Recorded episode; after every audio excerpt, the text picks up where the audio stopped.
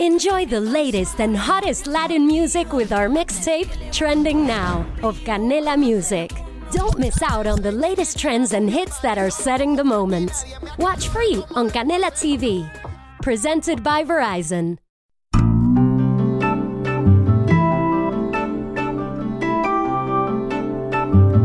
Oliva, Extra. oliva.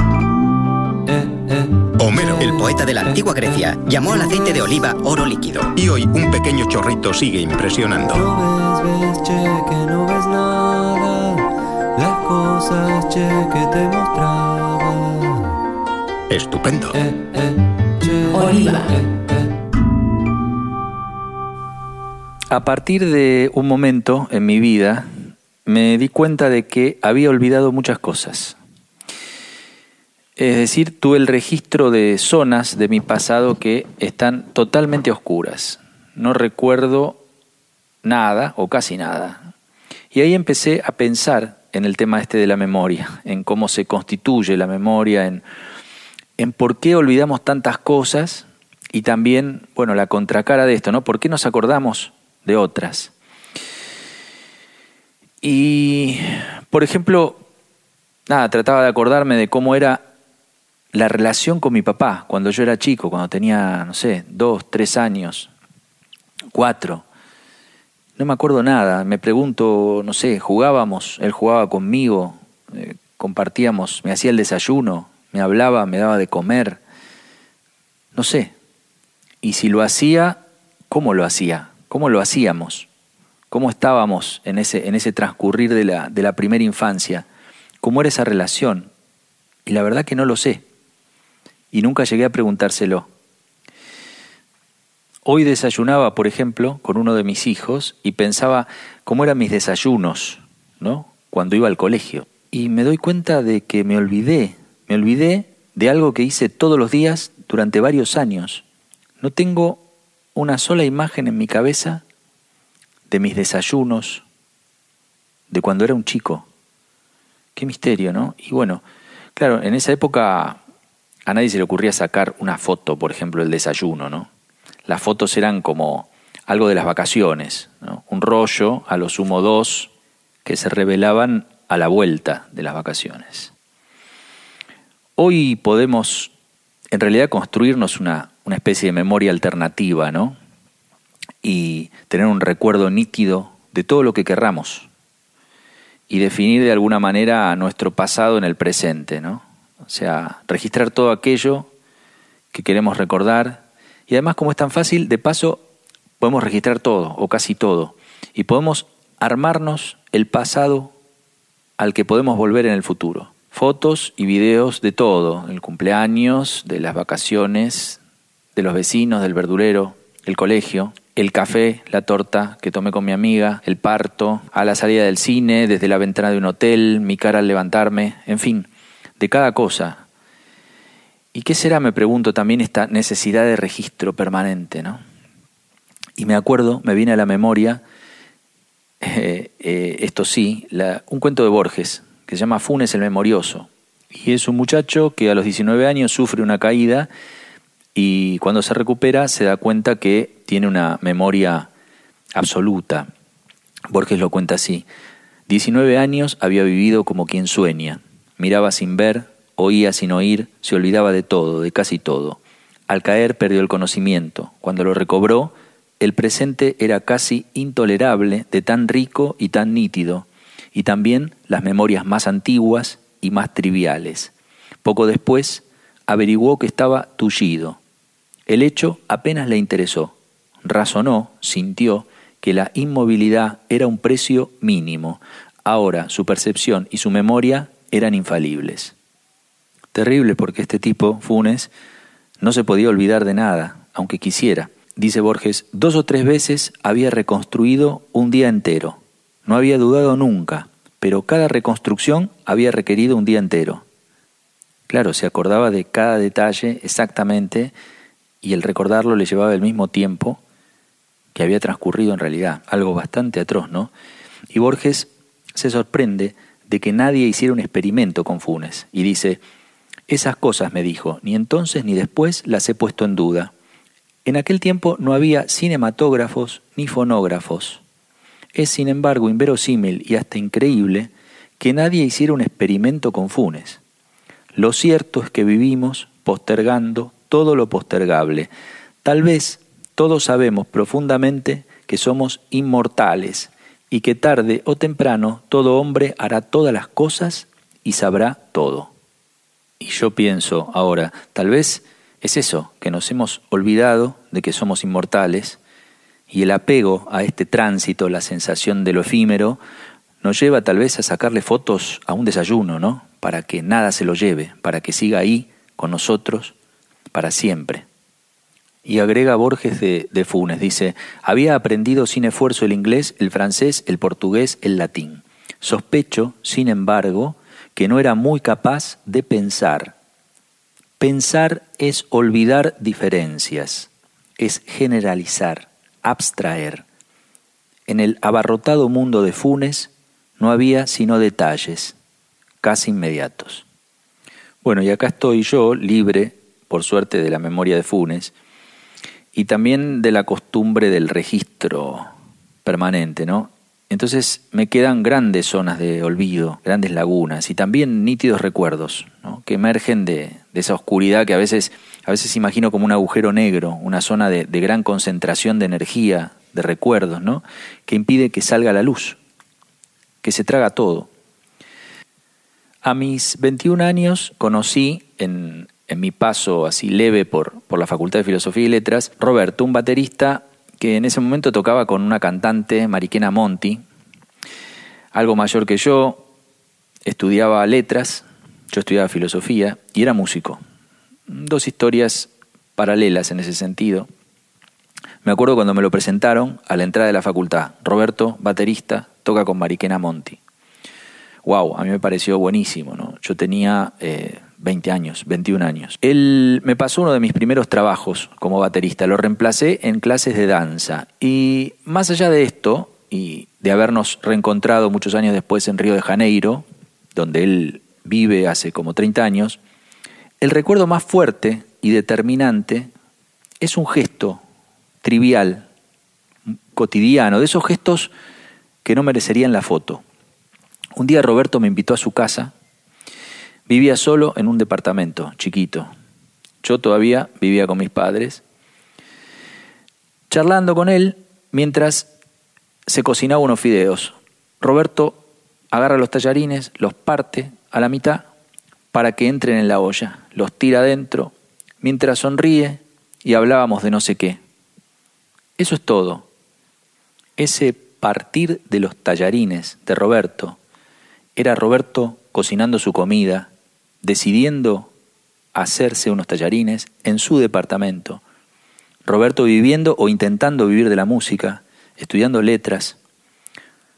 Fue de una contundencia tremenda. Yo ahí supe que quería eso, quería mi departamento y quería partir mis propios tallarines y decidir hacer mi propia comida. Aunque bueno, después aprendí que los tallarines no se cortan al medio, pero eso es otra historia. Y terminando con este mini relato sobre la memoria, me acuerdo de mi vieja, antes de morir, diciéndome que tenía ganas de sacarse una foto por día para ver cómo envejecía, para entender el paso del tiempo, para entender cuándo uno envejece, para darse cuenta me decía pescar ese momento en que uno envejeció. Ella perdió la lucidez antes de poder hacerlo y se fue con ese misterio que acá entre nosotros no creo que se habría resuelto con esa serie de fotos. Y quiero compartir, como siempre con ustedes, dos músicas. La primera, en este caso, de un disco que se llama Circe, de un dúo, el contrabajista Fabián Martín y el guitarrista Pedro Rossi. Una vez lo fui a escuchar a Pedro y me regaló este disco, que es muy bonito, y vamos a escuchar de acá una versión de un tema de los Beatles, aquí, allá y en todas partes, que bueno, como toda versión es una, una especie de foto del original, ¿no? una mirada sobre el original. Y Luego un tema compuesto por Roberto, de quien hablaba antes en mi columna, Roberto Rutigliano, baterista argentino que está viviendo en Río de Janeiro, con su grupo, el grupo que tiene allá, un tema del que se llama Lua. Entonces, vamos a escuchar por Fabián Martín y Pedro Rossi una versión de Aquí, allá, en todas partes de los Beatles y luego Lua por Roberto Rutigliano en batería y su banda brasilera. Nos reencontramos en el próximo programa. Un abrazo.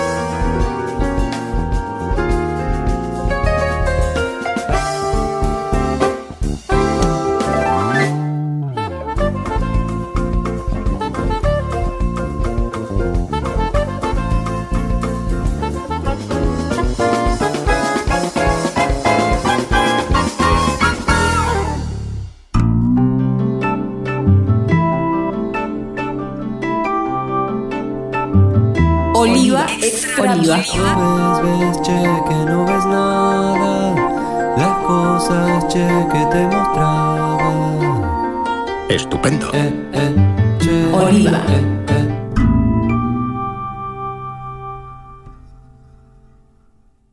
Only 4% of universities in the U.S. are R1 research institutions, and Temple University is one of them.